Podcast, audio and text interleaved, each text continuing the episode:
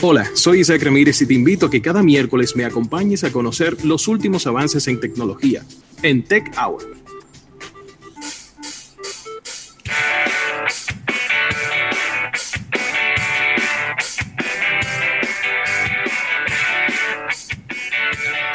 Bueno, y ya tenemos en esta tramo final de este programa, en nuestra sección estelar del día de hoy, al oráculo eh, de Santo Domingo, Isaac Ramírez, con quien vamos a estar hablando en el día de hoy sin, sin, sin cámara. ¿Es sin cámara que vamos, Isaac?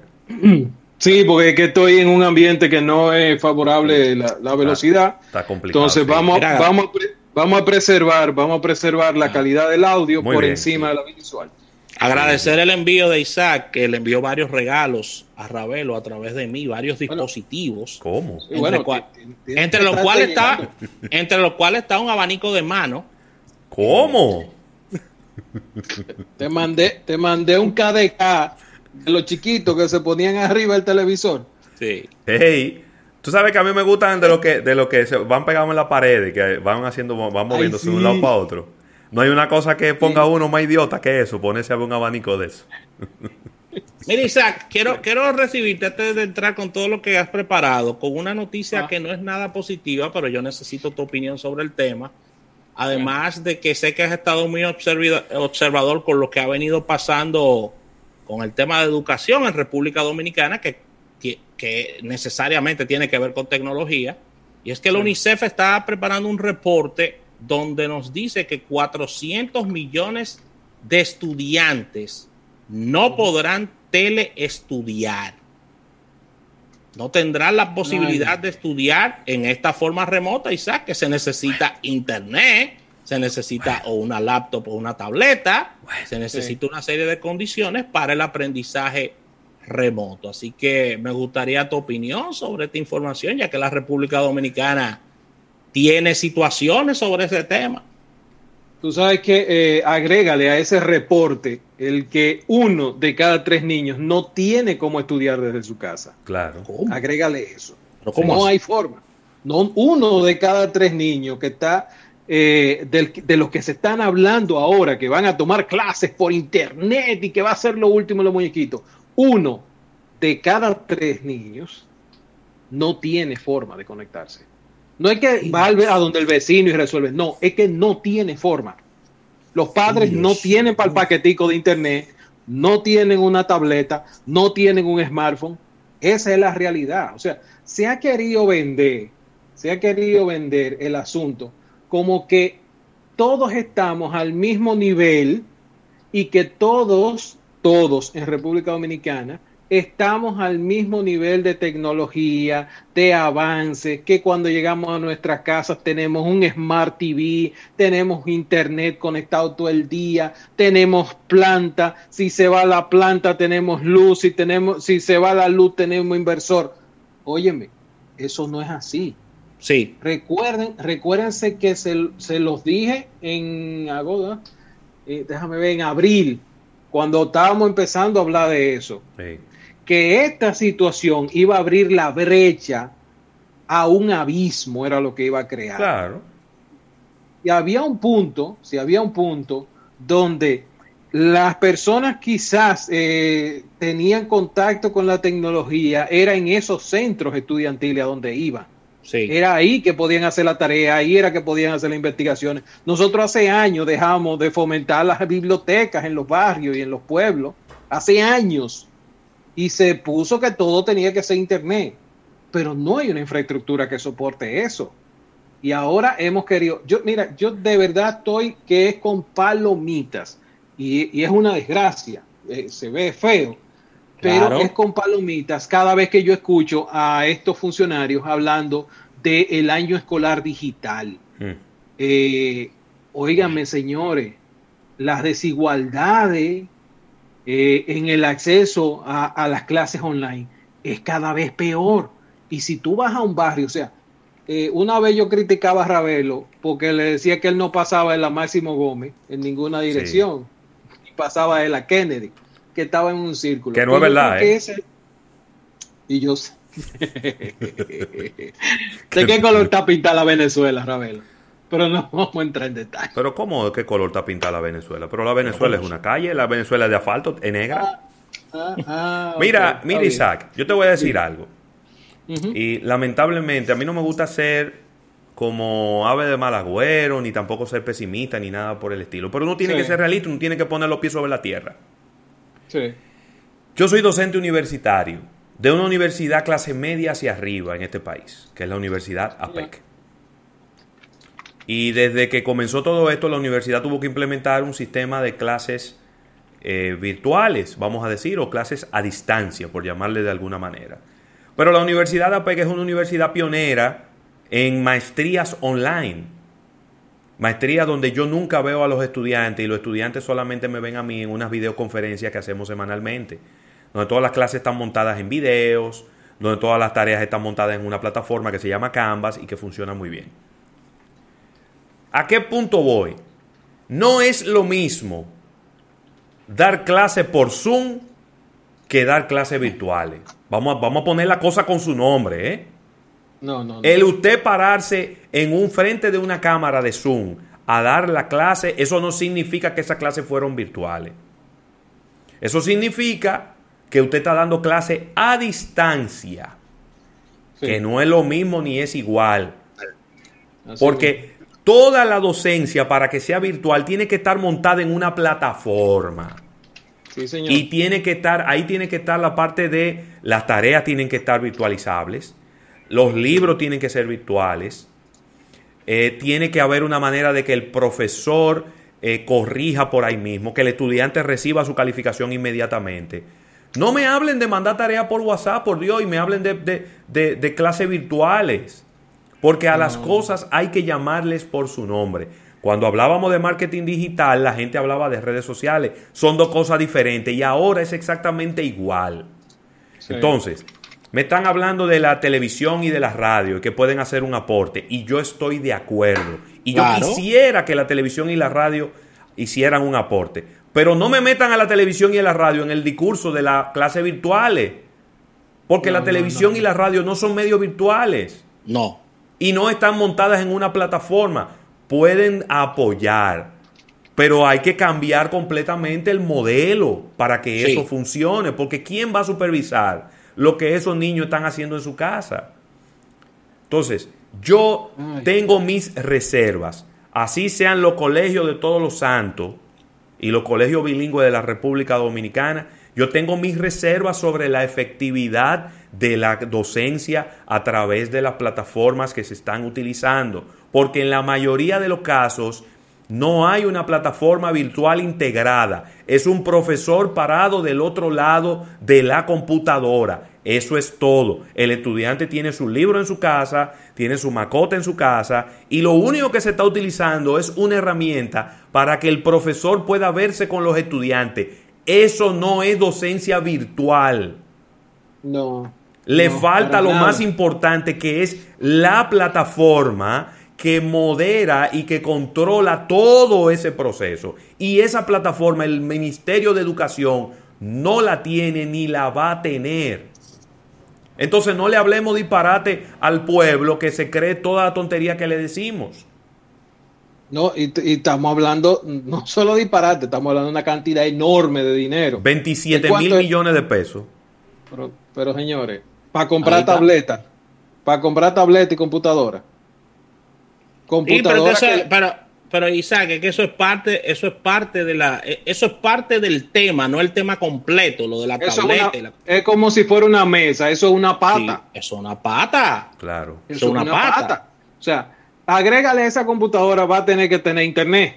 Sí. Y ahí va otra pata, porque tú tienes que tener conectividad. Claro. La plataforma, como dice Ravelo, Sí. no hemos hablado de plataforma. Aquí estamos hablando de, de facilitarle al docente un equipo, pero no estamos hablando de que hay una plataforma hecha para eso. Y ojo, tú lo dijiste en algún momento, Isaac, un equipo que tenga facilidad en el tema visual de la cámara, es decir, que sea un, Claro. un equipo que tenga esa facilidad.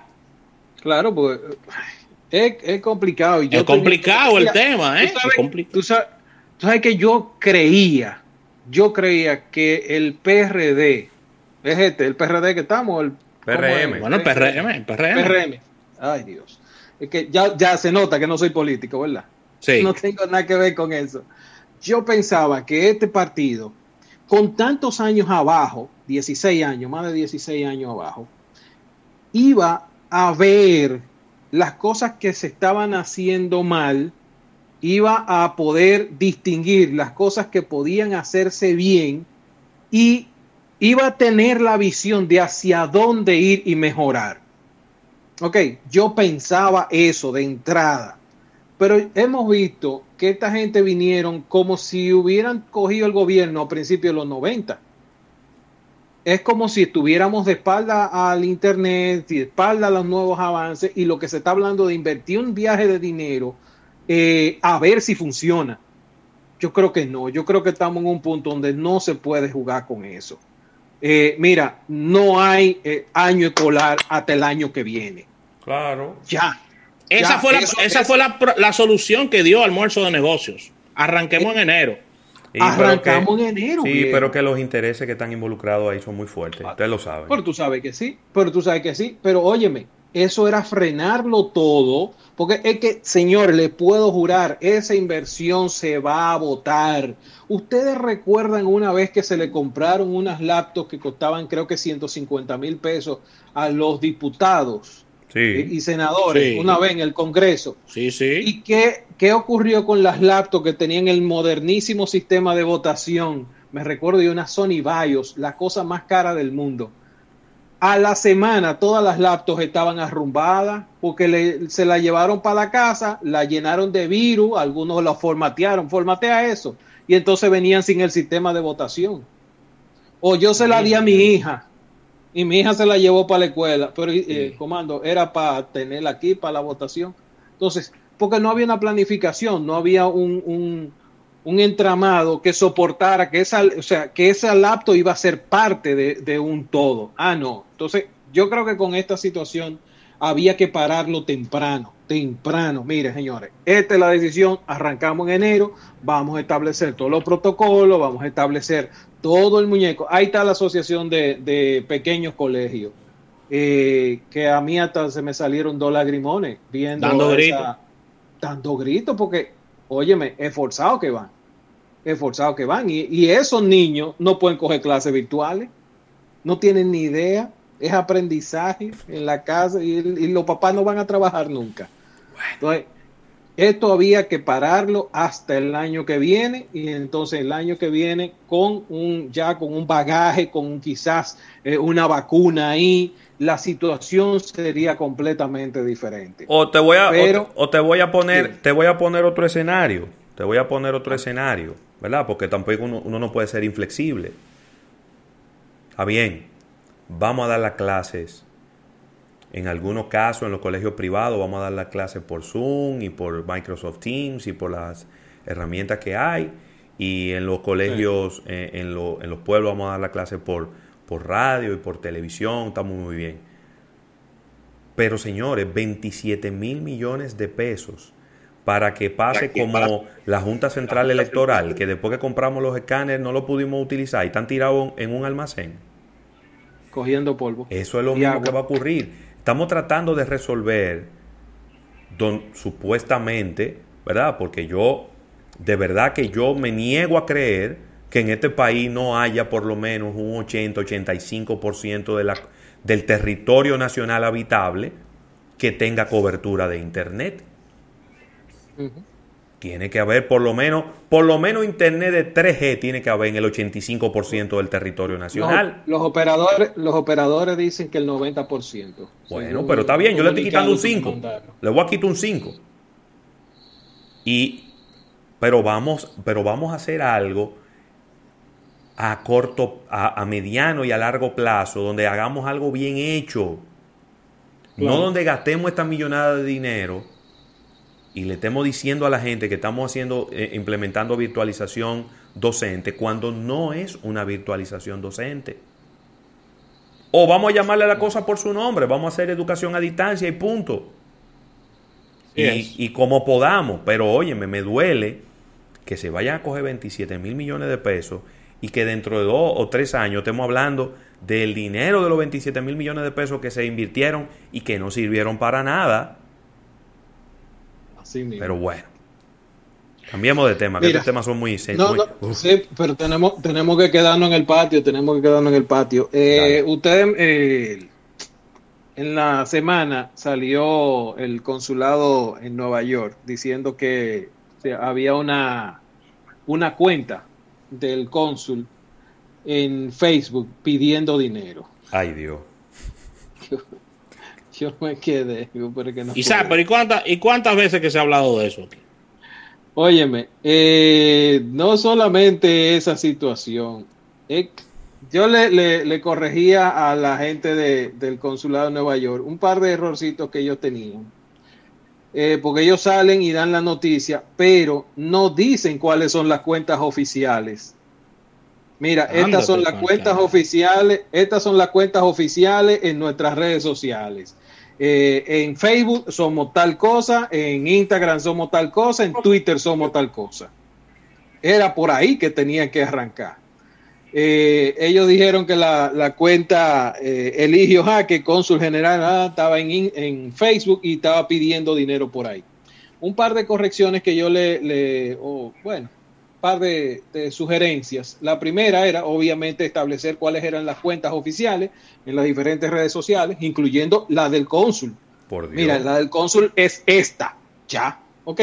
Ah, la otra era que eh, cuando tú entras al, al usuario de, de consulado, cónsul dominicano, raya abajo, Nueva York, lo primero que la cuenta no está certificada y lo segundo es que tiene una foto del cónsul con una mascarilla.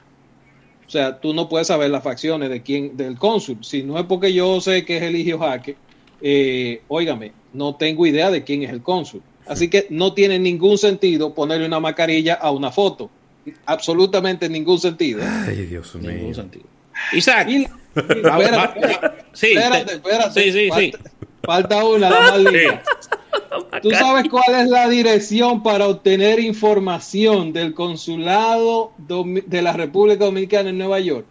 Consulado RD ny.net. ¿Por qué? ¿Y qué es ¿Por eso? qué? ¿Por qué una dirección externa a el punto GOV? Pero qué raro está eso, ¿eh? ¿Tú estás entendiendo? Entonces, no parece oficial. Yo entro y de verdad esa cuenta no me inspira confianza. La cuenta oficial, entre comillas, que tiene 1.662 seguidores, no está verificada. Ok, para mí esa cuenta no me da confianza. Por la URL, por la forma como está estructurada, o sea, no me da confianza. Para empezar por ahí. Dime, Rafa. No, que tenemos un break colgando. Al retorno venimos contigo y tenemos ñapa también. o sea Mira, que- yo me voy a tirar una foto con mascarilla. esa es la que voy a poner de avatar en todas mis No, no redes puede sociales. ser, Cristo Jesús. Óyeme, al regreso vamos a hablar de algo que por alguito que yo vi hoy tiene que implementarse en República Dominicana. Tiene que haber un régimen de consecuencias de las personas que salen en medio del toque de queda. Y yo les voy a decir qué tan feo va a ser. Ay, Dios. Ay, Venimos Dios ahora. mío. En un momento regresamos con más de almuerzo de negocios. Llévanos contigo, te queremos ayudar para que compartas.